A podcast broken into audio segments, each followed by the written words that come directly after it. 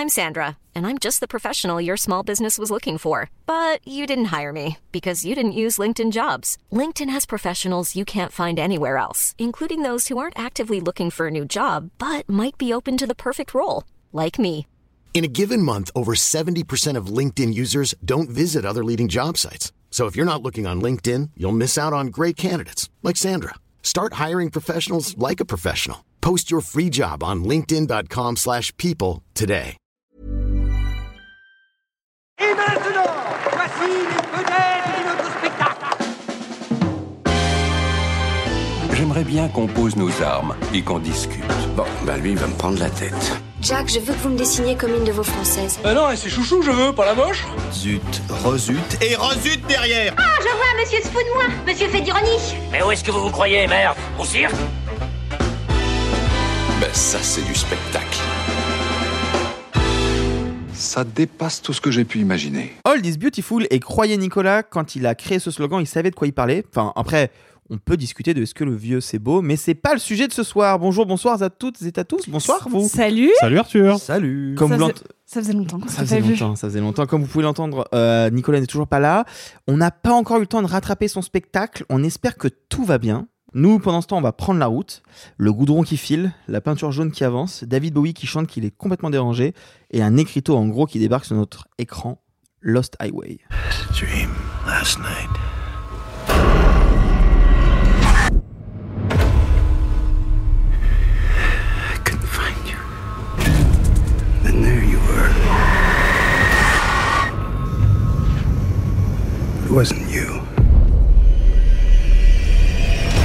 It looked like you. But it wasn't. Lost Highway de David Lynch qui débarque enfin en Blu-ray 4K chez Potemkin, quelques mois après sa sortie salle justement via Potemkin, elle est sortie en octobre ou en novembre je crois. C'est ça, c'est ça. Alors moi je dois vous avouer justement que j'ai découvert euh, Lost Highway justement avec cette ressortie salle il y a quelques mois dans une copie restaurée qui était dingue et je l'avais vu un peu en avant-première. C'était au Max Linder donc en plus un écran euh, vraiment Le plus bel écran de Paris, de très loin.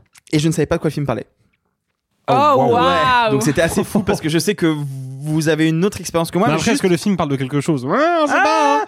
Juste avant, euh, parce qu'on va pas vous pitcher le film tout de suite, moi je vous conseille aux gens qui nous écoutent, si vous n'avez pas vu Lost Highway, regardez-le avant de nous entendre, peut-être. Euh, Ah, ou peut-être pas. Ça, c'est un- Ah. c'est un débat qu'on a eu euh, bon, on, hors on va en parler. On moi j'aimerais juste, pour commencer, euh, c'est quand même un très gros morceau, c'est donc David Lynch, qui est aussi un gros morceau. Est-ce que Simon, tu peux un peu nous introduire le personnage et nous expliquer ce que c'est un film de David Lynch et qui est David Lynch à proprement parler? Eh bien, David Lynch, il est né dans les années 40 euh, à Missoula, dans le Montana. Mais il n'y est pas resté longtemps parce que deux mois après, sa petite famille déménageait pour ailleurs. Ailleurs, c'est-à-dire que son père était euh, notamment chercheur dans le domaine agricole, je crois. Et donc, toute son enfance, et même son adolescence, il a énormément déménagé. Mais je veux dire vraiment à une fréquence euh, très très élevée. Et, et je dis ça, euh, c'est, je crois que c'est pas du tout un détail. Et ça nous dit aussi euh, quelque chose d'assez intéressant c'est une période de sa vie qu'il a beaucoup aimé. On sait qu'il y a beaucoup de, de jeunes gens euh, qui ont eu euh, des parents qui étaient mutés régulièrement à divers, à divers postes, qui ont vécu un peu comme une épreuve, le fait de devoir changer de copain tous les six mois, de devoir changer d'école, de devoir changer de ville. Lui, c'est plutôt quelque chose qui décrit en général comme une période bénie. Alors, il a eu des difficultés scolaires, tout n'était pas parfait, évidemment, mais globalement, le fait de redécouvrir un décor comme ça très régulièrement, ça l'enchantait. Bon, eh bien, j'y reviendrai dans un instant. Après ça, il a étudié euh, notamment la peinture et puis les arts en général. Il s'est baladé, il a même tenté un petit peu d'aller trouver l'inspiration en Europe. Ça a si bien marché qu'il est resté deux mois et il est reparti. Et puis à un moment, bah, il va, il va rencontrer celle qui deviendra son épouse. Il va avoir besoin euh, de euh, nourrir une bouche en plus, qui est la petite Jennifer. Il va se trouver un boulot du côté, je crois, de l'impression. Euh, il va travailler dans l'impression pendant quelques temps. Puis commence à faire des courts métrages. Il commence à faire des courts métrages. Tout cela nous emmène en 1977, où arrive Eraserhead, son premier long métrage. Et alors là, comment vous dire ce que c'est que David Lynch? Bah alors, Déjà, ce premier film, c'est quoi? C'est euh, l'histoire d'un type qui... euh, donc c'est un récit en noir et blanc. euh, un type dans une espèce de ville post-industrielle assez cauchemardesque qui découvre qu'il a plus ou moins un enfant, qui est un enfant monstrueux, et euh, qui va également se rendre compte que des fois, dans les sandwichs, il y a des yeux globuleux. Voilà, je sais pas si je peux beaucoup mieux vous le résumer que ça. C'est à la C'est fois... impitchable comme film. Non, mais ce Ah, qui est mais- marrant, c'est qu'avec l'introduction que tu viens de faire, on a l'impression qu'il parle un peu de lui déjà. Bien sûr, mais toujours. Et, et c'est pour ça j'en reviens à euh, ce, ce jeune homme qui a vadrouillé un peu partout dans les États-Unis. Euh, et bien, si on regarde sa carrière, on pourrait se dire que c'est quelqu'un qui s'est intéressé à travailler l'Amérique et certaines de ses figures mythologiques, un peu comme un oignon qu'on pèlerait pour toujours aller un petit peu plus profond et révéler ce qu'il y a en dessous en dessous des apparences, ce qui cloche, ce qui ne cloche pas des fois, ou ce qui est complètement fou, complètement dément. Et, et je crois que c'est un bon angle on va dire pour euh, initier pour euh, initier un petit peu à, à sa carrière euh, après Razorhead il va enchaîner avec Elephant Man euh, il, il faut bien voir que en fait il va taper dans l'œil de, de tout le monde très vite tout de suite Mm. euh, dès son premier long métrage et, euh, et Elephant Man va être un choc parce que euh, on- on- si vous n'avez pas vu, vous pourriez vous imaginer, vous pourriez avoir perçu du film quelque chose d'assez classique, édifiant, du long métrage à Oscar qui voudrait raconter la vie d'Elephant Man. Alors attention, c'est un récit qui est en apparence dramaturgiquement relativement sur des rails, mais qui en fait est un énorme hommage à l'expressionnisme allemand, qui est bourré de séquences surréalistes, qui est bouleversant et qui effectivement, euh, sous un programme ou une apparence relativement académique, va en fait à nouveau peler son sujet pour nous emmener très profondément euh, au, au cœur de, de ces thématiques. Bon, puis après ça, il y a, y a la famille de Laurentis qui va le remarquer et qui va lui confier euh, la première adaptation cinéma de Dune. Euh, et on va dire qu'elle n'est toujours pas sortie du sable.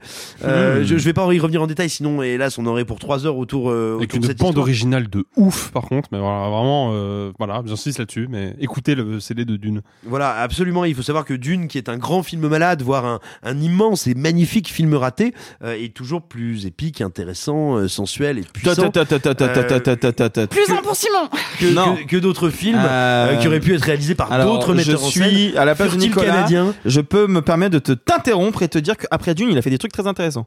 Absolument. Il a fait des trucs très intéressants, contrairement à Denis Villeneuve. Et donc, euh, donc qu'est-ce qu'il hais. et donc, qu'est-ce qu'il a fait d'intéressant? Bah, Il va à nouveau revenir à cette figure de la petite ville américaine et quels sont les monstres, les entités euh, qu'elle dissimule, qui s'y trouvent. Et, euh, et donc voilà, avec Blue Velvet notamment. Je vais pas vous faire toute sa carrière, hein, rassurez-vous. Mais Oh, il y a une palme d'or, après vous l'avez quand même. Hein. Oui, euh, oui, certes. Oui, monsieur, il y a une palme d'or. Oui, monsieur. Ah, c'est Laure bien. Lula, 1990.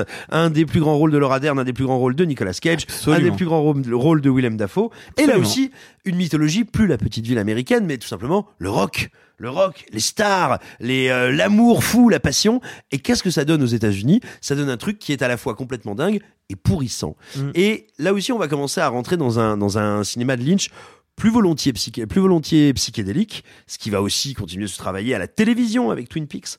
Bref, tout ça pour dire, Lynch est un cinéaste qui a à la fois proposé des œuvres extrêmement variées, extrêmement différentes esthétiquement. Il y a des œuvres en couleur, il y a des œuvres en noir et blanc, euh, il y a des trucs complètement barrés, il y a des choses en apparence beaucoup plus carrées narrativement. Euh, Je pense à Une histoire simple qui est sortie en 99.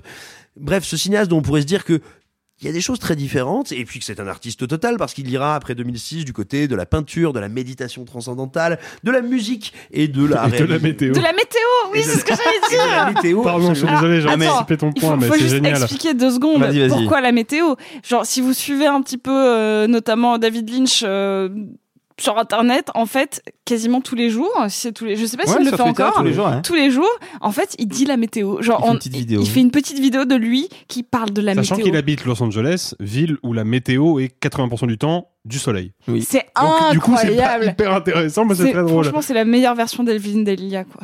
Et, et voilà, et- et donc, et, ce qu'il faut bien voir, c'est qu'en fait, assez rapidement, dans la carrière de Lynch, va, va arriver un adjectif qui est lynchien. C'est On parle de film lynchien. Euh, À partir que de quand tu penses? À partir Je- de je- C'est l'heure j'ai- à Lula ou pas après? vérifié, je voudrais pas te dire de bêtises. À mon avis, de manière un peu répandue, ouah, je te, te dirais que ça doit arriver. euh, hum, non, Je les je pense pas. Non, été- je pense que ça arrive un peu plus je tard. pense que ça arrive vraiment vers le Styway, tu vois. Mais je pense que ça arrive vers le style, ouais.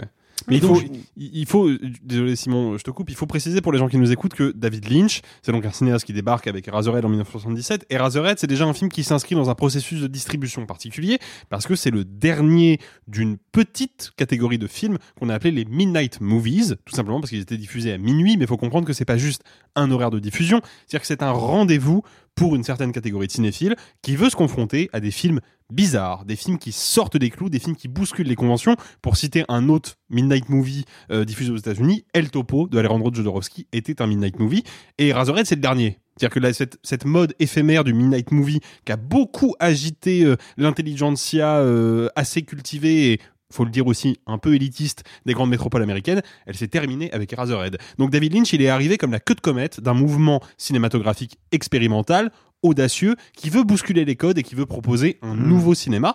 Le truc, il c'est était que le seul après quoi. bah, c'est c'est un peu ça, mais le truc c'est que Lynch, il va quand même avoir un démarrage de carrière assez spectaculaire.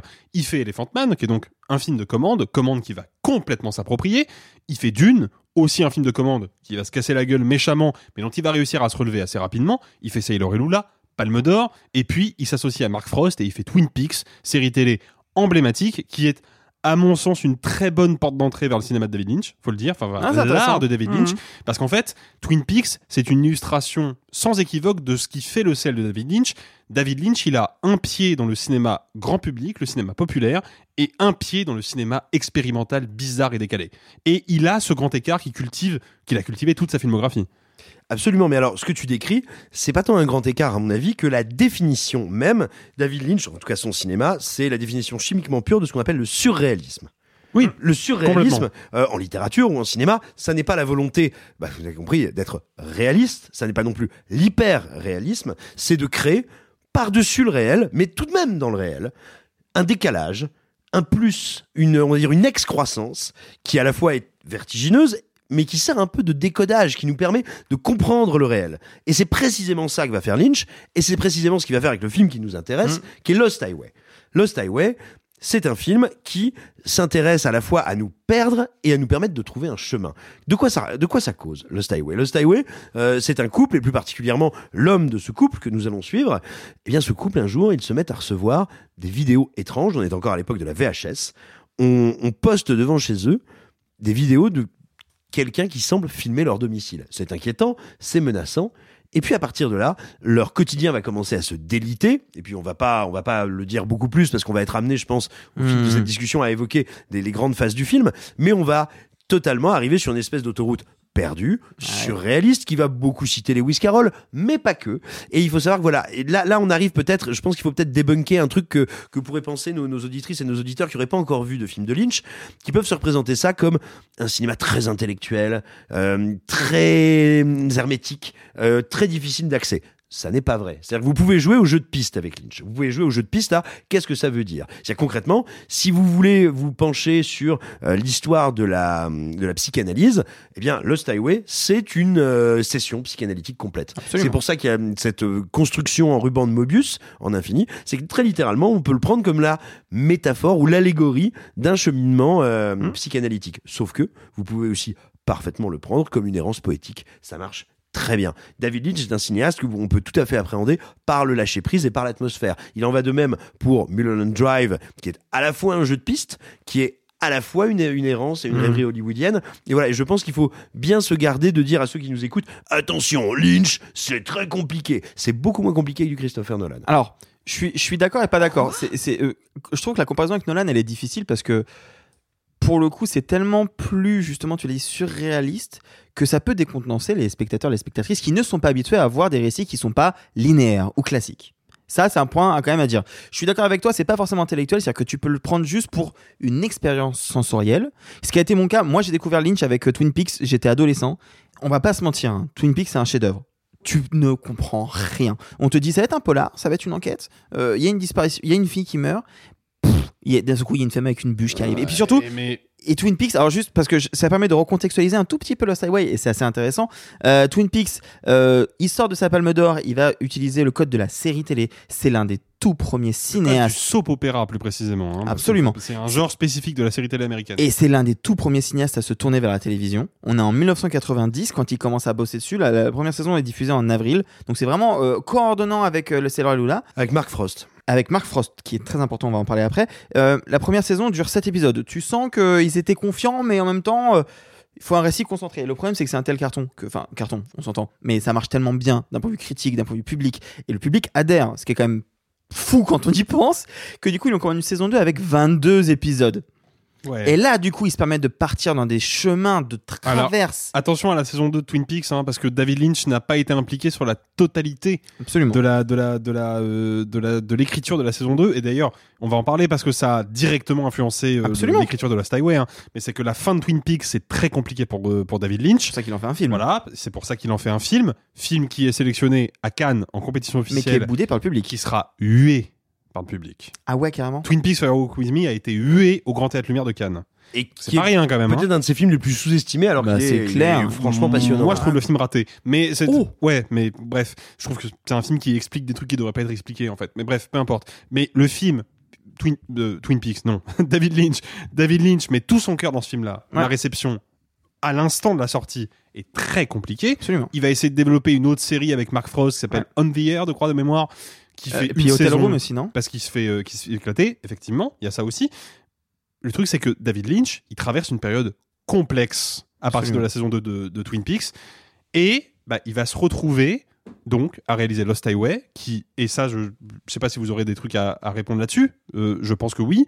Je trouve que Lost Highway est peut-être l'un de ses films les plus dépressifs. Évidemment. C'est un film d'une noirceur terrible, beaucoup plus noir que euh, un film comme Elephant Man, qui partait quand même sur un sujet bien lourd, mais qui contenait des vrais Ah, moments de d'élévation poétique, qui d'un seul coup te disait, au fait, ce personnage d'homme difforme, moqué, réduit à l'état de bête de foire, et ben en fait, même lui, il a le droit de vivre des états de grâce. Lost Highway interdit ça. Tu vois, Il- là il y a une rupture. Many of us have those stubborn pounds that seem impossible to lose, no matter how good we eat or how hard we work out. My solution is PlushCare. PlushCare is a leading telehealth provider with doctors who are there for you day and night to partner with you in your weight loss journey. They can prescribe FDA-approved weight loss medications like Wagovi and Zepbound for those who qualify. Plus, they accept most insurance plans. To get started, visit plushcare.com slash weight loss. That's plushcare.com slash weight loss. Hiring for your small business? If you're not looking for professionals on LinkedIn, you're looking in the wrong place. That's like looking for your car keys in a fish tank. LinkedIn helps you hire professionals you can't find anywhere else, even those who aren't actively searching for a new job but might be open to the perfect role. In a given month, over 70% of LinkedIn users don't even visit other leading job sites. So start looking in the right place. With LinkedIn, you can hire professionals like a professional. Post your free job on linkedin.com/people slash people today. Alors, tu dis, euh, tu dis dépressif. Moi, j'aurais tendance à dire angoissé à l'extrême. Angoissé à l'extrême et Peut-être plus, oui. une extrémité qui le rapproche du cinéma d'horreur. Parce que euh, on n'est pas si nombreux que ça à faire ce, ce rapprochement-là, mais pour moi, David Lynch est un pur réalisateur horrifique et peut-être un de ses descendants les plus évidents euh, c'est peut-être Ari Aster c'est-à-dire que bon moi j'ai beaucoup de mal avec Boys of Fred et je vais pas me rebattre je, je vais pas du tout revenir dessus c'est pas ça que je veux dire mais je pense que dans les vertiges de Lost Highway et de Mulholland Drive il y a quelque chose qui a dû énormément inspirer Ari Aster je sais pas ce que tu en penses toi Je suis complètement d'accord et, et ça me permet d'aller sur, sur le premier truc euh, qui, me, qui, me, qui me parle quand je pense à Lost Highway. C'est euh, donc là, pour préparer l'émission, c'était la troisième fois que je voyais Lost Highway. Je l'ai Waouh. découvert une première fois euh, à l'adolescence parce que euh, j'avais un crush sur un mec euh, cinéphile plus âgé, euh, enfin plus âgé, il était en terminale, j'étais en seconde, enfin bon, tout, est correct, voilà. Et qui et, vraiment qui m'a dit quoi, t'es cinéphile tu connais pas David Lynch, voilà. Donc j'avais bouffé du David Lynch et vraiment autant c'est Laure et Lula hyper facile, même Mulholland Drive plutôt facile. Genre euh, vraiment, je, je, je Ah mets, ouais je mets des gros guillemets, mais ouais, j'avais déjà vu Twin Peaks pour le coup, mais j'avais vu que Twin Peaks. Et donc voilà, les fins de En fait, je, me- je me dis, ok, ça va, ça va, plus compliqué sur Mulholland Drive, et d'un coup arrive Lost Highway, et là je fais, waouh, j'ai rien compris. Mais par contre, il me restait un truc. Il me restait même plus de choses que sur Mulholland Drive. C'est-à-dire que euh, Lost Highway, il y a quelque chose de très particulier. Tu vois, tu disais, euh, ouais, c'est plus facile que Nolan, par exemple. non je dis c'est moins intellectuel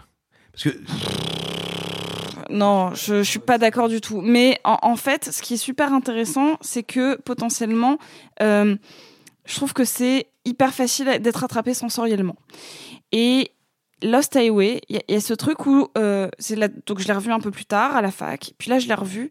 C'est un film que je n'arrive jamais à mettre dans le bon ordre dans ma tête. Je n'arrive jamais à me souvenir de la chronologie du film. Mhm. Par exemple, si vous avez déjà ne serait-ce qu'entendu parler du film, on vous a forcément parlé d'une scène au téléphone. On vous a parlé d'une scène euh, où il y a une espèce de, de, de rupture avec la réalité et où le personnage principal est face à un personnage qui lui dit mais en fait en ce moment je suis chez toi et regarde, appelle chez toi et il a la même voix de la même personne qui, qui est dans le combiné. Je sais que comme ça, ça a l'air euh, euh, presque bateau euh, du cinéma un peu horrifique. Je- vra- vraiment, quand je vois cette scène, j'ai mon corps de mes doigts de pied jusqu'au sommet de mon crâne qui se couvre de chair de poule.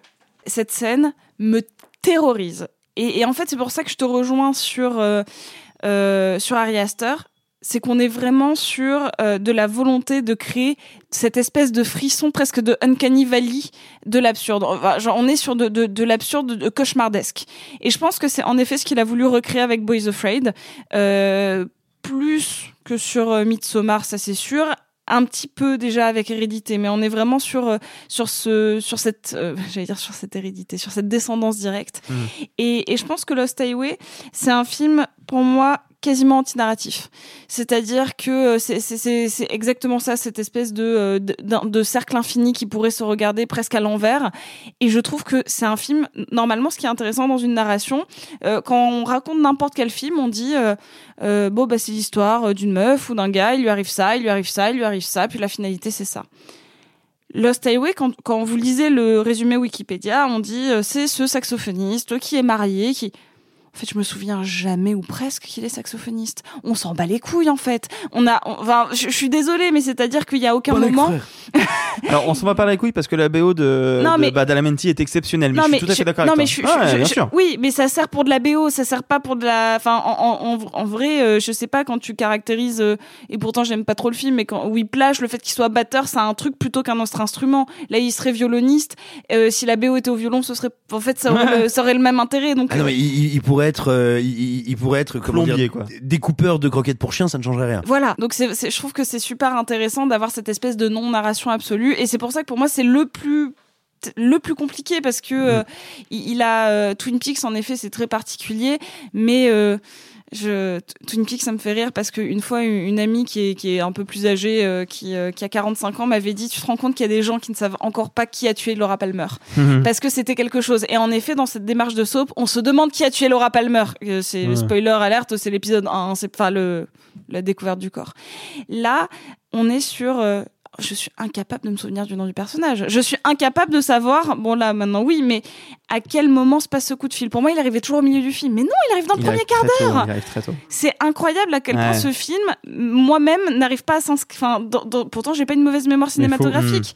Il faut, il faut s'attarder sur cette séquence-là, je pense, parce que c'est, en ce qui me concerne, moi, je, je- faut savoir que j'ai découvert euh, Lost Highway, j'ai eu cette chance-là parce que j'habite Paris, j'ai découvert Lost Highway en salle, il y a, euh, je crois, un, un an et demi ou deux maintenant, et je ne l'ai pas revu avant cette émission, parce que tout simplement, j'ai pas eu le temps de le revoir. Mais ce qui est intéressant, c'est que ne me reste de Lost Highway que des sensations. Vraiment toute la dimension viscérale du film, c'est ça que j'ai retenu. C'est-à-dire que il m'a fallu relire le synopsis, relire des analyses pour me remettre un peu l'intrigue au sens Mhm. strict du terme en tête. Mais par contre, il me restait quantité de séquences et quantité de, de purs moments d'émotions viscérales en tête. Et notamment cette scène du coup de fil, qu'en fait, aujourd'hui, avec le recul, j'interprète, et je le dis pour les gens qui nous écoutent, qui n'ont pas forcément encore vu le film ou qui viennent de le voir et qui ont besoin de, de clés de lecture, bah justement, cette séquence-là, c'est une grille de lecture. Moi, ce que je trouve fascinant dans le cinéma de David Lynch et a fortiori dans Lost Highway, c'est que c'est peut-être le seul cinéaste qui a vraiment réussi à imprimer ce que c'est, cinématographiquement parlant, qu'un rêve. Finalement, c'est quoi un rêve? C'est ce moment très étrange où notre cerveau mélange le fantasme et la réalité. On a tous vécu ça, on s'est tous réveillés un matin en se disant Attends, est-ce que, est que le truc super chelou dont j'ai un souvenir là tout de suite très vif et très réel, est-ce que c'était réel ou pas? Ah bah non, en fait, je l'ai rêvé cette nuit. Mais on a tous vécu ce moment-là. Cette espèce de moment où le cerveau a créé quelque chose de fondamentalement complètement fantaisiste et barré et, et loufoque et bizarre, mais qui a suffisamment de vraisemblance Hmm. pour que le cerveau en vienne à se désorienter lui-même. Bah, et cette séquence-là, elle, elle est, elle est comme ça. Elle démarre comment? Elle démarre par Bill Pullman, qui va dans, un- dans une soirée, il y a de la musique, voilà. Point de départ réaliste. Un homme l'aborde. Le mec a l'air un peu bizarre, il est un peu pâle, il est maquillé bizarrement, mais on peut croire à son existence réelle. Et puis d'un coup, le mec lui dit, en fait, je suis devant toi, mais je suis aussi chez toi. Tu veux la preuve Téléphone chez toi. Bill Pullman téléphone chez lui, et le mec est en face de lui lui répond, et d'un coup, le gars se met à rire, et on entend en parfaitement synchronisé le rire du gars dans la pièce et le rire au téléphone. Bah, cette séquence-là, c'est un passage de la réalité vers le fantasme, c'est plutôt un mélange des deux, c'est un rêve. Et tout le film est construit comme ça. Et c'est ça que je trouve fou dans le cinéma de David Lynch. Ce qui est intéressant, c'est qu'on a, je pense, chacun une grille de lecture ou d'analyse différente. Pour moi, c'est pas un rêve, parce que ce serait trop facile de dire tout ça, il que rêvé. Pour moi, c'est un fantasme, justement. Ce mot-là, je trouve ça intéressant. C'est qu'il y a un moment, il se passe quelque chose dans l'histoire, et pour moi, le personnage de Fred, euh, joué par Bill Pullman, fantasme ce qu'aurait pu être sa vie. Et il se passe tout à fait autre chose et tout ce qu'on a pu voir se réintègre différemment jusqu'à une scène devant une phare de- des- des phares d'une voiture qui est absolument sublime. Euh, par contre, il y a un truc à dire, c'est que là, on est en train de l'analyser. David Lynch déteste qu'on analyse son œuvre et Oui. lui-même il écrit que quand euh, il, il dit en interview ou il écrit dans ses bouquins que quand il a écrit le scénario, quand il écrit ses scénarios, Il y a bien une différence avec Christopher Nolan qui analyse déjà son prochain film alors qu'il n'est pas encore sorti. absolument. Oh, hot take Euh, quand il écrit, il dit qu'il ne pense pas à ce que ça veut dire. Ouais, bien sûr, ouais. Bah, ouais mais c'est comme Spielberg qui dit que Pentagon Papers c'est pas politique. euh. ouais, bien sûr. Ouais, ouais, ouais. Oui, ou c'est ou, je veux dire, ou, euh, Claude Zidi qui dit qu'il fait du cinéma, tu vois. Enfin, ok. Tu penses quoi toi de cette analyse, Simon? Euh, non, non, je, je, je suis euh, tout à fait euh, d'ac- d'accord avec Alexis. Euh, moi, ce qui m'intéresse, c'est que je, je pense que ce que le film nous raconte, c'est effectivement pas tant c'est un rêve que, mais ce que tu voulais dire, c'est du cinéma onirique, c'est-à-dire qu'il y a la qualité du rêve. Pourquoi? Bah, et à nouveau, comme l'a dit Alexis, à ce moment-là de sa carrière, Lynch sait plus où il en est. Qu'est-ce qu'il va faire? Qu'est-ce qu'il va bien pouvoir raconter? Et donc, du coup, qu'est-ce qu'il nous raconte? L'histoire d'un type qui est un artiste, mais aussi un interprète, c'est-à-dire qui est entre la création et l'imitation, qui très littéralement, et le film va essayer de nous exprimer ça concrètement jusque dans la chair du personnage, ne sait plus qui il est. Il ne sait pas qui il est. Est-ce qu'il est Fred, ce joueur euh, de saxophone? Est-ce qu'il est ce type dont on dit qu'il est fou et qu'il aurait commis un acte terrible? Est-ce qu'il est l'être dans lequel il va se transformer? Bref, c'est quelqu'un qui Est-ce sait qu'il n'est aucun des deux? Voilà. Hmm. Il ne sait plus qui il est et donc il va, à la manière d'un rêve, à la manière d'un songe, d'une, d'une transe onirique, évoluer là-dedans jusqu'à recoaguler, reconstruire une identité. Hmm. Et j'en reviens à ce que je vous disais tout à l'heure sur la, la jeunesse de Lynch qui va de ville en ville. Pourquoi est-ce que justement cette scène avec celui qu'on appelle le vampire, hein, euh, Mm. Ou le Mystery Man. voilà, le Mystery Man, mais voilà qu'on désigne parfois comme un vampire parce qu'il est très pâle euh, et qui donc lui dit appelez-moi, je suis chez vous, etc. Pourquoi elle est terrifiante cette scène? Bah, et Là, je vais aller, je fais, je fais de la, la psychologie de comptoir, mais j'aime bien les comptoirs. Euh, donc Lynch, je lui dis pendant des années, il déménageait tous les deux, trois, six mois. Personne ne sait mieux reconnaître que Lynch ce qu'il y a de permanent, de reproductible, de similaire tout le temps dans la ville américaine. Et donc, il sait immédiatement nous, transmettre une ambiance, nous raconter quelque chose, visuellement nous placer. C'est-à-dire que quand on voit cette soirée, qui grosso modo est une soirée hollywoodienne, quoi, euh, il y a des, on sent qu'il y a euh, des musiciens, des gens du cinéma, des gens du showbiz, on va dire. En deux plans, on a compris où on était. Et on a compris que euh, ça n'est pas un milieu fantasmagorique, ça n'est pas un endroit qui surprend ou met mal à l'aise notre héros, c'est son milieu. Et tout d'un coup, il y a cet homme qui en soi est Enfin, pas c'est plus le milieu de sa femme que le sien. Et d'ailleurs, il en souffre. oui, mais euh, non mais ce que je veux dire c'est que tu vois, il, ouais, je comprends. il- il- il sait très bien où il, est. il sait où il est. Voilà, c'est ça que je veux dire. C'est juste pour pas euh, pour Oui, pas oui, être non, mais long, vas-y, vas-y, vas-y. Il sait très bien où il est, voilà. Euh, et là, tout d'un coup, il y a un type qui finalement n'est comme tu le disais, Alexis, n'est pas si euh, délirant que ça. C'est un type un peu pâle, quoi. Sauf que Lynch sait exactement comment travailler son son et son image pour dire au spectateur cet homme-là n'est pas normal, il est terrifiant. Et tu sais quoi, il est terrifiant parce que c'est un personnage de cinéma. Tout d'un coup, dans le réel, vient d'entrer un personnage de fiction. J'ai l'anecdote la plus weird et la plus perturbante à propos de ça. Vas-y. Alors, c'est arrivé assez tardivement, c'est en 2002.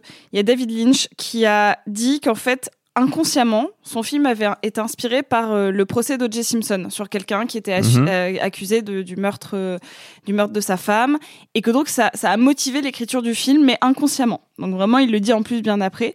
Sauf que Robert Blake, qui est l'acteur qui joue euh, justement le, le Mystery Man, bah en fait quelques années après, euh, bah lui aussi il a été en procès parce qu'il a tué sa femme. Hmm. Voilà, je trouve que c'est Sachant qu'en plus, il a casté Robert Blake parce qu'il aime bien euh, Lynch aller chercher des gens connus du paysage de- du cinéma ou de la télévision, mais que les gens ont oublié pour les mettre dans un truc totalement incompréhensible. Et il faut savoir que Robert Blake, c'était une grande figure des séries télé des années euh, 70-80 que tout le monde avait oublié. Et d'un seul coup, il arrive grimé en espèce de, fantôme vampiresque, homme mystère. Personne ne le reconnaît. Donc euh, il, il le caste pour ça. Et d'ailleurs, en plus, la réalité rattrape la fiction. C'est effrayant. Mais oui, hein. Puis même le truc par rapport à O.J. Simpson, je trouve ça assez intéressant. Ah, ca- carrément. Bien sûr. Parce qu'il y a une truc de, en, en fait, euh, quand- pour le, le- nous on n'a pas eu, euh, en fait, le seul procès comparable actuellement, c'était le procès euh, Heard Depp, dont tout le monde a parlé, Mm. et où en fait il y a eu une vraie dépossession euh, de, de, de la, de la réalité, de la tangibilité des faits, qui était que réellement il y avait un homme qui avait assassiner sa femme.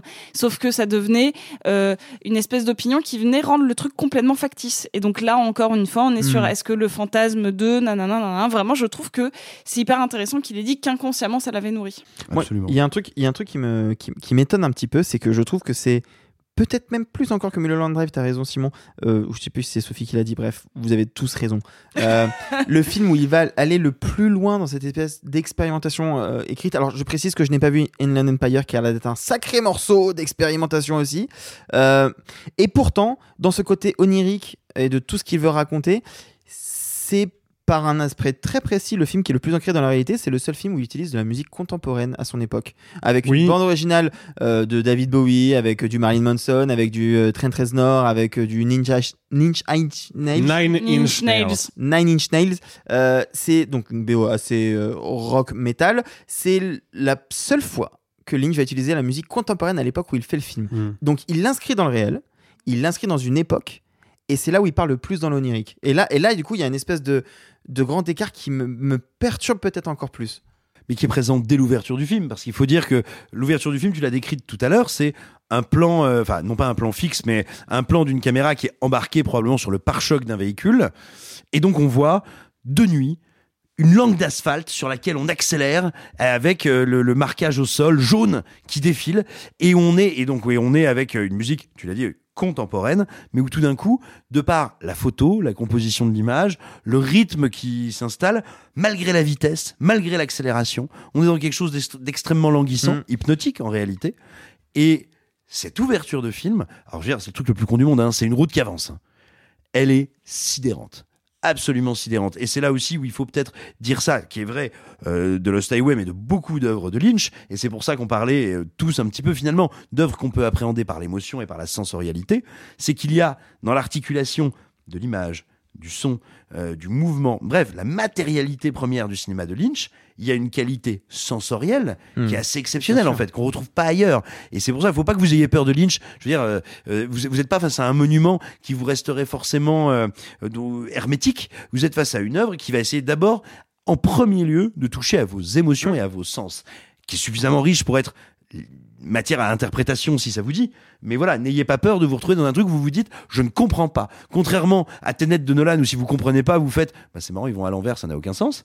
Là pour le coup, vous n'avez pas besoin de comprendre Lost Highway Alors, pour vous- être embarqué. Vous pouvez aimer Lost Highway et Tenet, c'est possible. Bien Non mais, non mais en fait juste non mais parce qu'il y, a un- il y a un- il y a un truc intéressant quand même avec la comparaison avec Nolan. Mais oui. C'est que aujourd'hui Nolan est présenté et surtout se présente lui-même comme le cinéaste le plus intelligent d'Hollywood. C'est-à-dire le cinéaste qui arrive avec des concepts de ouf. Et en fait ce qui est intéressant c'est de voir que d'un côté on a donc Christopher Nolan cinéaste ouvertement revendiqué comme très conceptuel, très intellectuel, très cérébral. Mais en fait, si on met de côté cette dimension-là, on se rend compte que tous ces films ont une structure fondamentalement académique. Euh, Prenons l'exemple de, de Tenet. Si on essaie de comprendre précisément comment fonctionne Tenet, c'est à s'arracher les cheveux.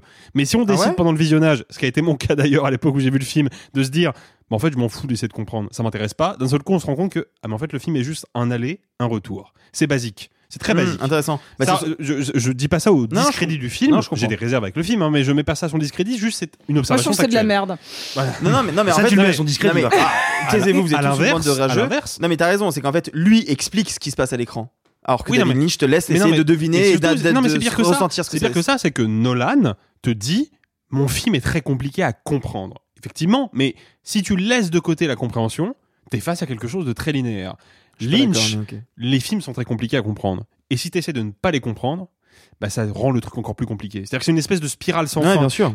En fait, le truc c'est que le cinéma de Nolan est un cinéma extrêmement intellectuel, presque exclusivement intellectuel, là où, comme Simon le disait, le cinéma de Lynch, qui est très complexe, hein, faut, faut le dire, est un cinéma exclusivement sensoriel. C'est-à-dire que même si on comprend pas ce qui se passe à l'écran, on Mmh, va vivre sûr. le film. Ça n'est pas grave. Et c'est là la différence entre les deux. Et, puis c'était aussi pour souligner auprès de, de toutes celles et tous ceux qui nous écoutent un, un paradoxe que je trouve intéressant, mais je crois que c'est Bégodeau déjà qui le, qui le soulignait euh, au sujet de Nolan, mais surtout je trouve que c'est intéressant en comparaison avec Lynch, c'est que euh, Nolan est un des grands réalisateurs de blockbusters et il est célébré comme réalisateur de blockbusters et donc il attire pas uniquement mais entre autres à lui un public qui veut se divertir.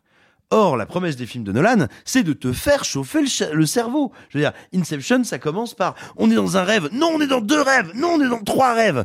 Donc, il y a un truc très bizarre, euh, tu vois, où aujourd'hui on te dit, on entend, on lit régulièrement, euh, ah non, moi j'ai pas trop envie d'aller euh, vers des films euh, trop hard. Non, moi je veux pas aller vers un cinéma euh, qui serait, tu sais, pas satisfaisant, qui serait trop dur, trop, exigeant. trop exigeant. Merci, trop exigeant. Or je veux dire, le type qui est aujourd'hui quand même euh, un, enfin, un des rares metteurs en scène qui est placé au frontispice des cinémas comme le réalisateur du divertissement, c'est un, c'est un de ceux qui te propose euh, des récits parmi ceux qui te font le plus chauffer le cerveau. C'est compliqué de résumer un Nolan en 15 secondes. C'est compliqué de résumer un Lynch en plus de 15 secondes. Je suis tellement pas d'accord, mais vraiment, ça me. Ça, je suis désolée, hein, mais je, je trouve qu'en fait. euh, Nolan, tous ses films sont résumables par une avancée de personnage. C'est-à-dire le, le, le, format, et je vais même pas rentrer sur j'aime, j'aime pas ou quoi que ce soit.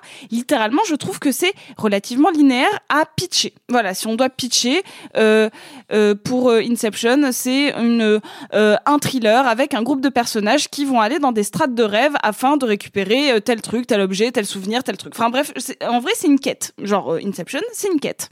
Fin. Voilà. Lynch, c'est impitchable.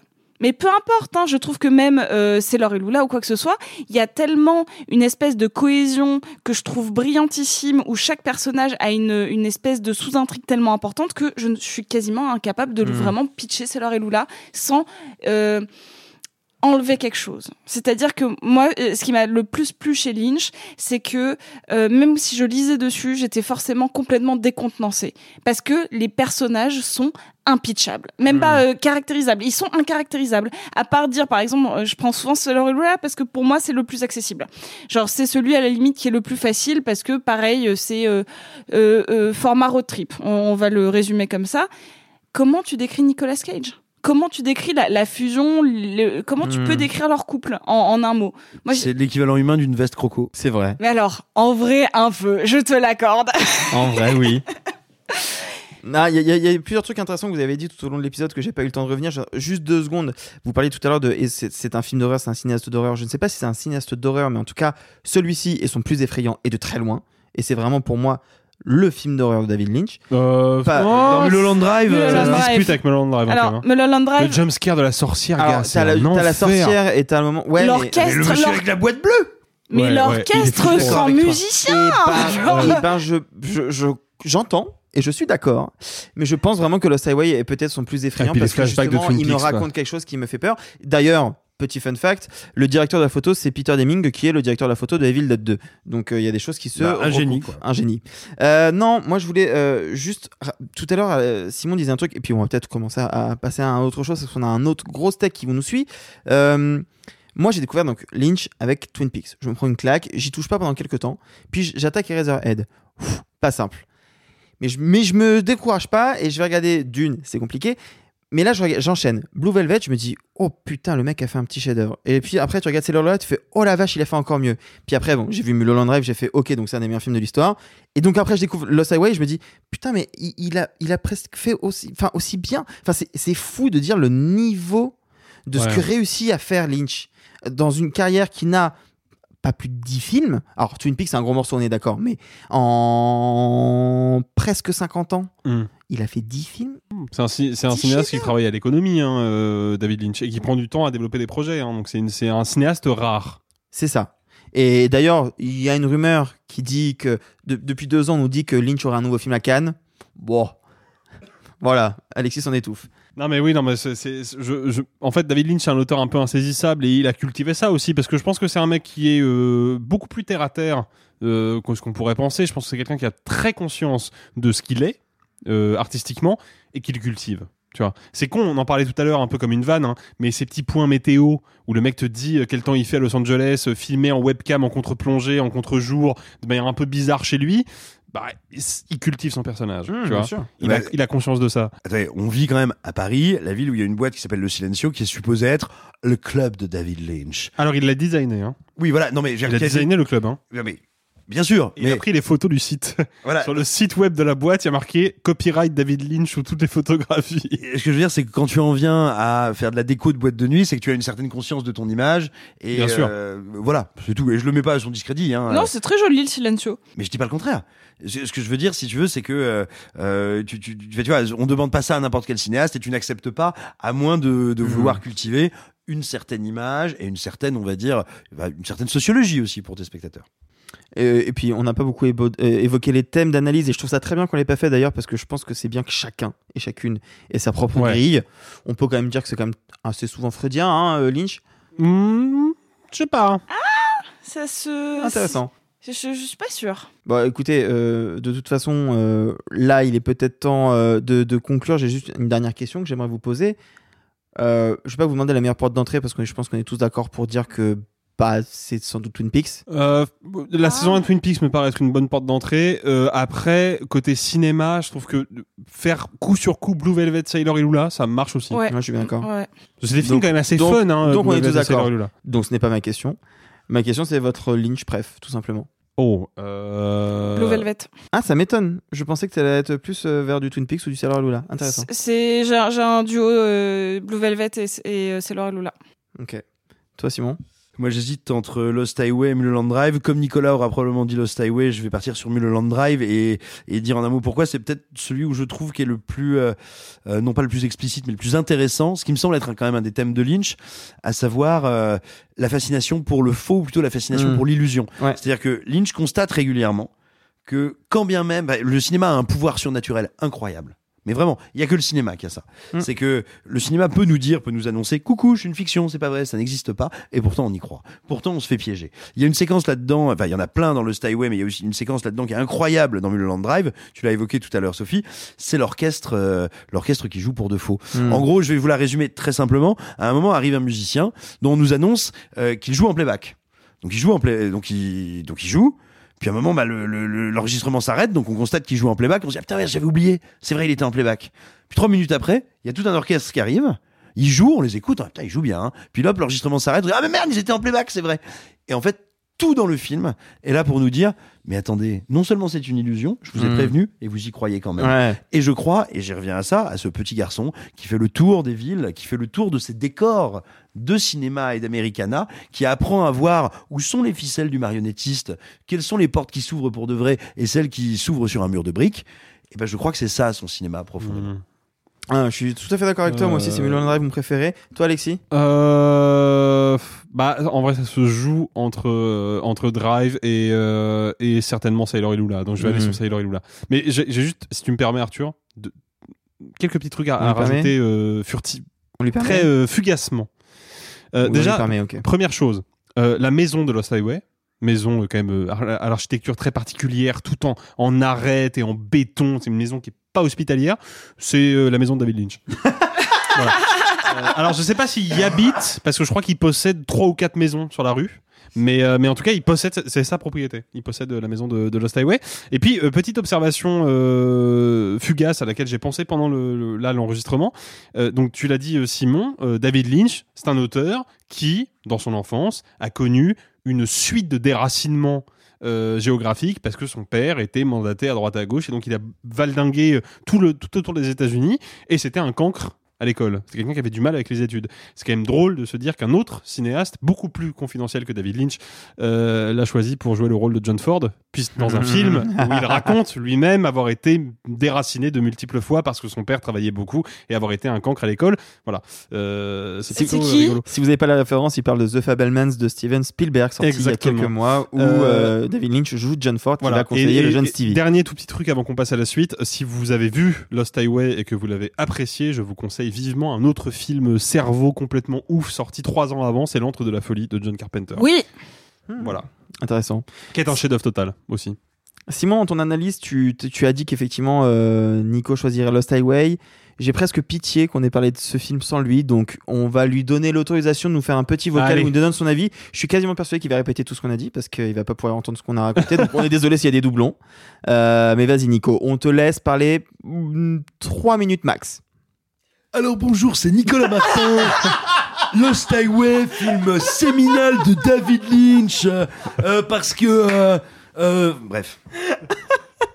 C'est un peu cruel de, de, parler de Lost Highway à distance euh, et pas avec vous, euh, les amis, parce que, euh, bah, comme euh, certains d'entre vous le savent déjà, pour moi, Lost Highway, c'est un, un, un, film majeur dans ma cinéphilie. C'est peut-être même le film qui fait basculer ma cinéphilie vers, vers, autre chose, en fait. Pour la petite histoire, Lost Highway, je vais le, je vais le voir en salle. Il y a plusieurs choses qui se, qui se coordonnent, comme toujours dans ces moments-là. Déjà, par exemple, l'ouverture sur I'm Range de David Bowie. Moi, je suis un grand, grand fan de David Bowie, et je viens de découvrir ce nouvel album qui s'appelle Outside, et d'un seul coup, bam, je me prends cette, ce, ce, morceau en plein dans la tête et qui était un morceau que j'adore et, et l'album lui-même m'a bouleversé. La petite histoire veut qu'en plus, euh, c'est la première fois que je vais pouvoir aller voir David Bowie sur scène puisqu'il reprend une tournée et je vais aller le voir, euh, je vais aller voir cette tournée à Outside à Bercy. Bref, donc ça commence déjà très très fort par ce euh, magnifique travelling euh, sur la route de nuit et puis et puis le film se déploie euh, il faut dire que à l'époque, j'ai vu ça dans une salle de Montparnasse, et euh, vous êtes bien tous trop jeunes euh, pour vous en souvenir, mais euh, c'était le début de, de, de, la commercialisation et de la génération des, des petits pointeurs laser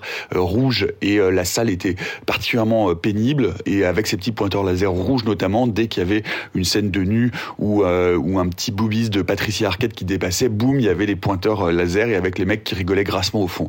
Donc autant dire que les conditions de projection n'étaient pas incroyables, et pourtant je suis complètement euh, terrassé, subjugué par ce film, euh, par sa structure euh, narrative, par le fait que euh, bien d'un seul coup, je, je, l'histoire n'est pas linéaire, que euh, je, je, on, on, prend ce, ce, film et la violence et l'érotisme de ce film en pleine tête, sans bien comprendre d'ailleurs euh, exactement comment se déploie et comment se, se construit cette histoire.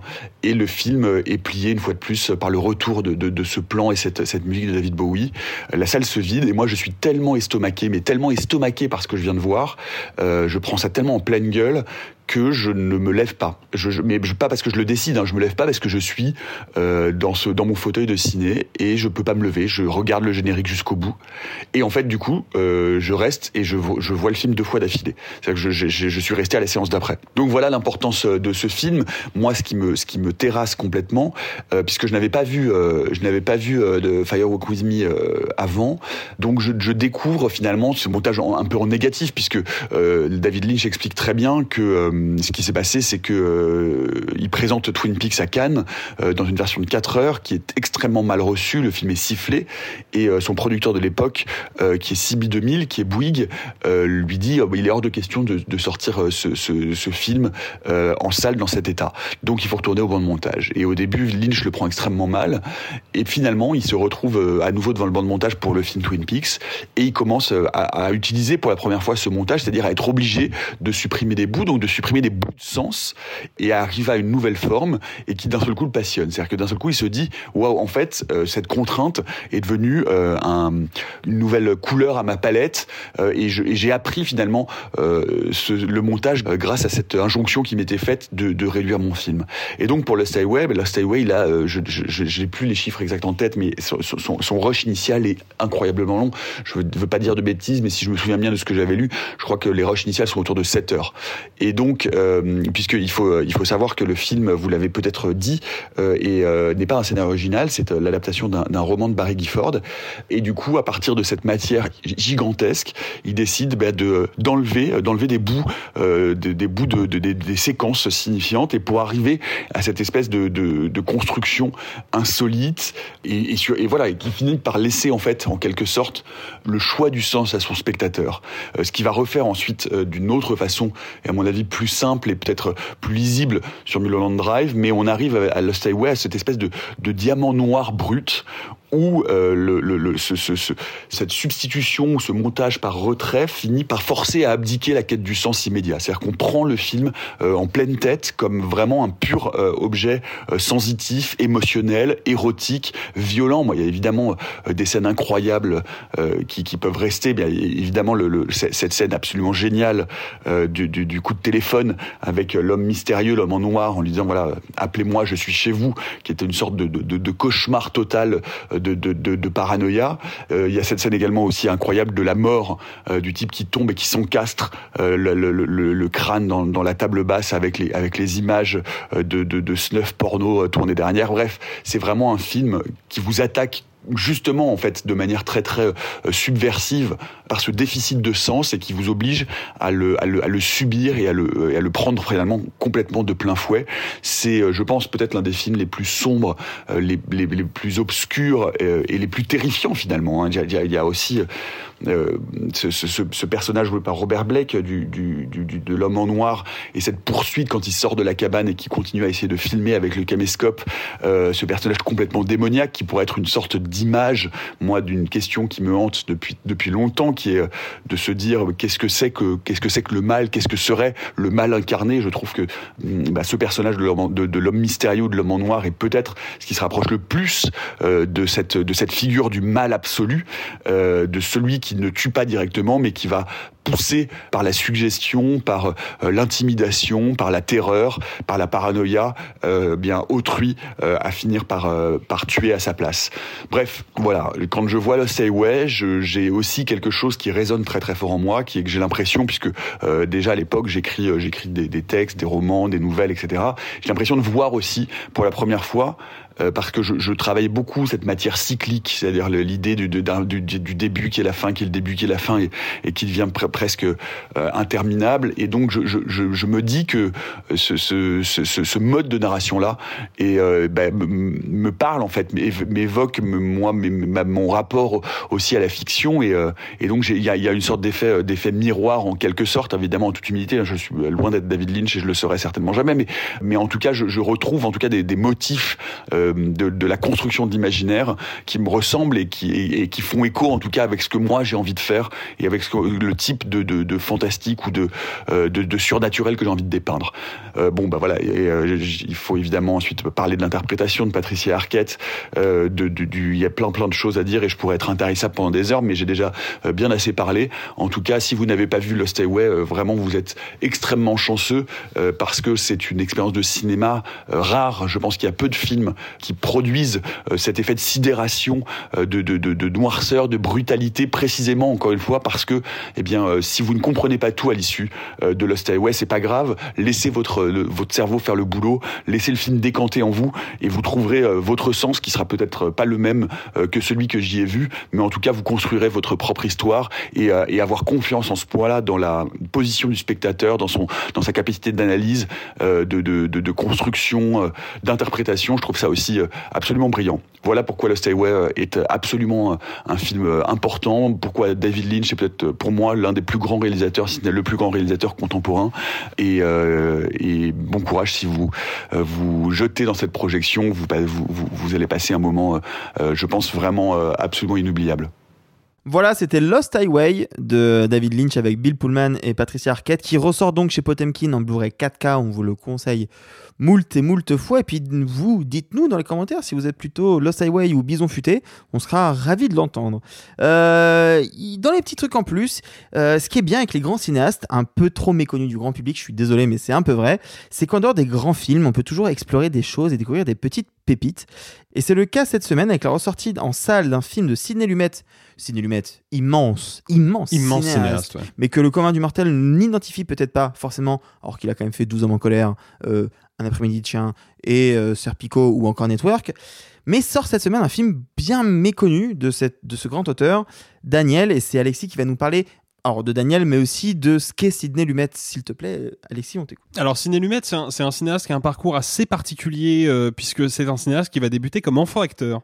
Et il va débuter comme euh, enfant acteur sur les planches de théâtre, puisque ses parents sont des vétérans du théâtre yiddish américain, parce que Mm. Sidney Lumet vient d'une famille juive. Son père était dramaturge, acteur et metteur en scène, et sa mère était danseuse. Et en fait, donc, ses premières expériences, il va les vivre en tant qu'enfant acteur sur les planches, et puis à l'âge adulte, il va passer metteur en scène, toujours sur des pièces de théâtre et des pièces de théâtre off-Broadway. Alors pour la petite précision, les pièces de théâtre off-Broadway sont celles qui se jouent bah, dans les théâtres à côté de Broadway. Et c'est toutes les pièces dont les créateurs et les metteurs en scène aimeraient bien un jour qu'elles soient bah, exportées vers les théâtres les plus prestigieux sur Broadway même. Et puis bah ensuite il va euh, franchir une nouvelle étape, il va partir à la télévision où il va devenir réalisateur de téléfilms après avoir été un temps euh, assistant d'un acteur réalisateur très célèbre qui s'appelle Yul Brynner. Si vous n'avez pas vu les Sept mercenaires par exemple, je, je vous le conseille euh, vivement. Et puis enfin, eh ben, il va atterrir au cinéma donc avec son premier long métrage, 12 hommes en colère, quand même, premier Non, long métrage. Premier long métrage, Voilà. chef-d'œuvre. Ch- Un des plus grands chefs-d'œuvre de l'histoire du cinéma. Exactement, en 1957. Ce qui est rigolo avec euh, Ciné Lumet, c'est qu'il va faire une carrière au cinéma longue de pile poil 50 ans, puisque son vrai. premier long c'est donc 12 hommes en colère en 57, et son dernier c'est Before the Devil Knows You're Dead, 7h58 ce samedi-là en français, Mm. en 2007, avec notamment Philippe Seymour Hoffman. C'est un cinéaste, Ciné Lumet, qui a une particularité, c'est que c'est un cinéaste qui est complètement hors des clous. C'est-à-dire qu'il faut comprendre que à Hollywood, il y a eu quantité de cinéastes qui ont exercé pendant l'âge d'or d'Hollywood, donc grosso modo du début des années 30 jusqu'à la fin des années 60. Il y a eu des cinéastes du Nouvel Hollywood qui ont émergé après la fin de l'âge d'or, euh, Francis Ford Coppola, Jerry Schatzberg et compagnie. Et puis il y a eu les cinéastes des années 80, 90, 2000. Ce qui est assez ouf avec Sidney Lumet, c'est que lui, donc, il commence en 57, à l'époque où l'âge d'or du cinéma est encore bien actif, même si la télévision commence à se faire sentir. Et puis, bah, quand arrive le Nouvel Hollywood, il va continuer à faire des films. Et il va s'approprier en partie l'esthétique du Nouvel Hollywood, donc un cinéma très influencé par les nouvelles vagues européennes. Et puis il va continuer pendant les années 80-90, alors que en face de lui, il y a des gros blockbusters avec des grosses montagnes de muscles, type euh, Commando avec Schwarzenegger. Et il va continuer comme ça à travers les années 90 jusqu'aux années 2000. Donc il finit en 2007, quand même six ans après les attentats, les attentats pardon, du 11 septembre, qui ont radicalement transformé le paysage euh, hollywoodien. Donc c'est un cinéaste qui a réussi, mine de rien, à traverser quantité d'époques sans jamais vraiment Mm. appartenir à aucun courant en particulier. C'est un cinéaste un peu unique, Sidney Lumet, pour cette raison-là. Et puis pour une autre aussi, c'est que c'est un cinéaste que personnellement je considère être un des plus grands artisans de l'histoire du cinéma, On est deux. clairement. Mais surtout c'est un cinéaste très politisé et qui fait des films très engagé, qui va commenter, souvent avec beaucoup de courage et beaucoup de pertinence, la réalité politique de son époque. Prenons euh, quelques exemples. 12 hommes en colère, donc en 57, c'est un film qui nous parle non seulement des fêlures de la justice en tant qu'institution, mais qui nous parle aussi bah déjà de la peine de mort et qui nous montre à quel point Sidney Lumet est opposé à la peine de mort et qui va aussi nous parler du racisme aux États-Unis, puisque pour resituer très vite, 12 hommes en colère, c'est l'histoire donc d'un jury qui doit se réunir pour décider du verdict d'un accusé euh, pour meurtre, un jeune homme afro-américain qui risque fort de se retrouver sur la chaise électrique, et parmi les jurés, il y en a 11 qui votent sans, sans aucun doute pour sa culpabilité, et il n'y en a qu'un seul, joué par Henry Fonda, qui lui pense que le personnage, à défaut d'être fondamentalement innocent, ne peut pas être déclaré coupable parce que le dossier est trop faible. Et tout le film, c'est le débat du jury Mm. avec progressivement les opinions qui vont basculer. Mais il va faire aussi plein d'autres films qui abordent des questions politiques très sensibles. En 1964, il en réalise deux coups sur coup, Le Prêteur sur gage avec Rod Steiger qui parle du traumatisme collectif de la Shoah pour le peuple juif et notamment pour les juifs qui ont survécu à la Shoah, Mm. avec des idées de mise en scène assez dingues sur comment on introduit un flashback dans un récit avec des jeux de montage hyper avant-gardistes. Et puis il va faire un film que je considère être comme un chef-d'œuvre, qui est en gros le pendant euh, dépressif et apocalyptique du Docteur Flamour de Kubrick, qui est point limite, toujours avec Henry Fonda, et qui raconte l'histoire du président des États-Unis qui doit décider de peut-être, pour éviter une guerre nucléaire totale, bombarder une ville américaine pour parce que en fait un bombardier américain est parti à la suite d'une erreur humaine pour bombarder Moscou et le seul moyen d'empêcher l'escalade eh ben, c'est de bombarder une ville de son propre territoire pour bien montrer à l'URSS que c'est une erreur et c'est pas une déclaration de guerre. Donc c'est quand même un film Mm. hyper lourd et puis il va continuer comme ça tout le long de sa carrière, il va faire évidemment Serpico et aussi Le Prince de New York avec le regretté Treat Williams dont je vous parlais la semaine dernière, qui sont deux films qui parlent de la corruption des forces de l'ordre américaines. Il va faire aussi Network qui parle de la manipulation du public par les grands médias pour servir les objectifs économiques des grands médias. Un après-midi de chien. Un après-midi de Avec, chien. avec un sous-texte queer tellement en avance. Ah, très très en avance. Il va faire aussi un film que j'aime énormément, que j'ai vu plusieurs fois en salle. Si vous, avez, si vous êtes parisien, vous pouvez le voir en salle assez souvent. C'est À bout de course Ouais. Avec River Phoenix qui parle de, bah, en fait, le l'après années 70 et comment certains militants d'extrême gauche se sont retrouvés persécutés par l'État américain. Et donc, en 83, il va réaliser Daniel. Daniel, c'est un film qui s'inspire d'un drame euh, unique dans l'histoire de la justice américaine, à savoir le procès, la condamnation à mort et l'exécution sur la chaise électrique d'un couple, le couple Rosenberg, Julius et Ethel Rosenberg, qui ont été condamnés pour avoir bah, en fait espionné les États-Unis au profit de l'URSS. Alors, il y a encore des soupçons sur leur culpabilité à tous les deux. On est à peu près sûr que lui était véritablement un espion. Elle, c'est plus ambigu, mais en tout cas, ils ont été condamnés à mort et exécutés. Il faut savoir que c'est une première hein, dans l'histoire de la justice américaine, même en temps de guerre, personne sur le sol américain n'avait été condamné à mort pour espionnage. Euh, disons que leur culpabilité est encore euh, sujette à caution, mais la seule chose qu'on sait aujourd'hui de manière certaine et prouvée, c'est qu'en revanche, le procès, lui, était truqué et que le ne s'inquiétait pas du tout de la réalité de leur culpabilité. Exactement. Et en fait, le truc, c'est que Lumet, il va donc s'inspirer de cette histoire-là et imaginer le parcours bah, du fils du, du couple, alors qu'il n'est pas le couple Rosenberg dans le film, ils ont un autre nom. Euh, et donc, il va imaginer le parcours de Daniel, dont les parents, lorsqu'il était gamin, ont été arrêtés, puis condamnés à mort par la justice américaine et exécutés, qui depuis a refait sa vie, il a une petite vie de famille bien rangée, et puis progressivement, parce que sa sœur est restée une militante très engagée, et parce qu'elle va connaître un destin funeste, il va lui aussi se relancer dans le militantisme et essayer de faire un peu la lumière sur son passé. Et c'est ça que je trouve assez fascinant dans le, dans le cinéma de Lumet, c'est sa capacité à aller chercher comme ça des sujets extrêmement brûlants, très en avant sur son temps, et à les aborder sans phare et sans détour. Il a fait un film en Angleterre qui est, qui est resté pendant très très longtemps totalement invisible et qui est pareil ressorti en salle il y a quelques temps et depuis je crois en Blu-ray aussi Absolument. qui est The Offense avec Sean Connery qui est un film qui parle des oui. violences policières et d'à quel point la condition policière est une condition aliénante c'est un cauchemar filmique total c'est peut-être le film le plus noir et le plus torturé qu'il ait jamais réalisé Et puis c'est très, très des grand rares film. fois où on voit Sean Connery dans un rôle aussi. euh, bah surtout qu'à l'époque il essayé de briser l'image de James Bond et il y est pas allé à moitié ouais, quoi ouais, ouais. donc vraiment, il joue un authentique taré euh, crypto-fasciste qui se persuade tout seul de la culpabilité d'un mec sans avoir le, le début Mm. d'une preuve et qui va au cours d'un interrogatoire complètement déraper. C'est un film vraiment vraiment important et moi je conseille le cinéma de Ciné Lumet de manière générale parce que il y a le savoir-faire d'un grand technicien du cinéma qui connaît le langage du cinéma sur le bout des doigts et de manière totalement instinctive et qui en plus a un regard politique extrêmement fort. Il faut savoir que Sidney Lumet, il est décédé en 2011 d'une maladie à l'âge de 86 ans. L'année prochaine, en 2024, on aurait dû fêter, s'il était encore de ce monde, son centième anniversaire. Donc je pense qu'il y aura pas mal d'événements autour de la figure de Sidney Lumet. Et puis, si comme moi vous vous intéressez à la fabrication d'un film, qu'est-ce que c'est factuellement Ah bien que sûr. fabriquer un film? Il a écrit un livre qui s'appelle bah, Making Movies, faire un film Mm. euh, en français, qui est un livre essentiel où il revient vraiment du début à la fin sur ce que Mm. c'est que de mener un projet de film à terme et c'est un très très grand bouquin très érudit et très limpide et vraiment euh, Sidney Lumet c'est un cinéaste pour qui j'ai une, une estime euh, éternelle et je suis euh, très content de voir que bah, ces films les plus méconnus comme Daniel justement ressortent dans de très bonnes conditions et sont à nouveau accessibles pour le public Merci beaucoup Alexis, c'était hyper intéressant. C'est aussi, aussi un de mes réalisateurs préférés. On peut-être qu'un jour on vous fera un épisode entier sur Lumet, son cinéma, etc. Juste pour conclure.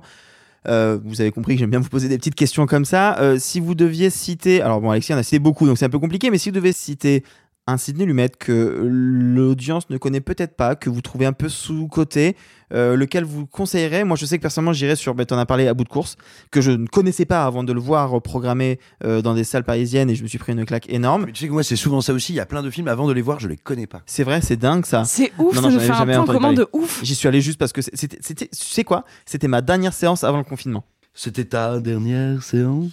Ok, Sophie, ton film sous-côté de Lumet Alors, je suis pas sûre qu'il soit sous-coté, mais euh, en tout cas, euh, il, il a- il souffre souvent de comparaison. Pareil, Alexis l'a cité, ses points limites, parce Mm. que bah, euh, il est souvent com- Ouais, comparé. il est très méconnu un point limite aujourd'hui hein. En fait, c'est surtout qu'il est euh, qu'il souffre de la comparaison avec euh, Doctor Strangelove, qui en plus est mon Kubrick préféré, mais en fait, il y, a- eu une vraie course euh, pour la sortie du film parce que Kubrick a, un sor- a imposé que son film sorte avant, alors que les il y a, pas pu avoir de de- de- d'espionnage industriel pour euh, juste c'est le hasard des calendriers. Les deux films parlent de la même chose, exactement du même sujet, de la peur euh, de l'attaque atomique, et, euh, et, et je trouve qu'il est le penchant pas drôle de Doctor Strangelove est vraiment euh, sans doute l'une des fins les plus anxiogènes que j'ai pu voir au cinéma et pourtant euh, Dieu sait que j'ai vu des films d'horreur euh, vraiment pas cool. Donc ça aussi c'est pas cool. Simon Alors moi je vais vous parler d'un film qui me paraît sous-coté, je ne sais pas, mais en tout cas un peu oublié euh, de Ciné Lemaitre. Pourtant il a été réédité il y a, une dizaine d'années euh, en DVD et Blu-ray. En français il s'intitule Contre-enquête et on y trouve notamment Nick Nolte. Euh, bah, c'est tout simplement le récit de comment un procureur aux États-Unis va commencer à mettre en doute la parole d'un des policiers stars de la ville. Euh, après, après euh, une mort qui ressemble quand même un petit peu à une exécution. Sauf que quand on est un jeune procureur d'origine latino, il est pas évident d'aller euh, se colter euh, un flic légendaire euh, d'origine, euh, d'origine, mon Dieu, irlandaise si ma mémoire est bonne. Et, et donc c'est un film qui est extrêmement intéressant déjà parce qu'il y a des numéros de comédiens très impressionnants, que comme d'habitude c'est mis en scène avec beaucoup de rigueur par Lumet, mais surtout c'est pas un de ses films les plus impressionnants. C'est un de ses films, et il y en a plusieurs comme ça dans sa carrière, euh, qui ont l'air un petit peu en demi-teinte sur le papier, un petit peu plus calme, un petit peu moins grandiose ou, abordant un- des thématiques un petit peu moins impressionnantes. Mais en fait, c'est pas du tout le cas.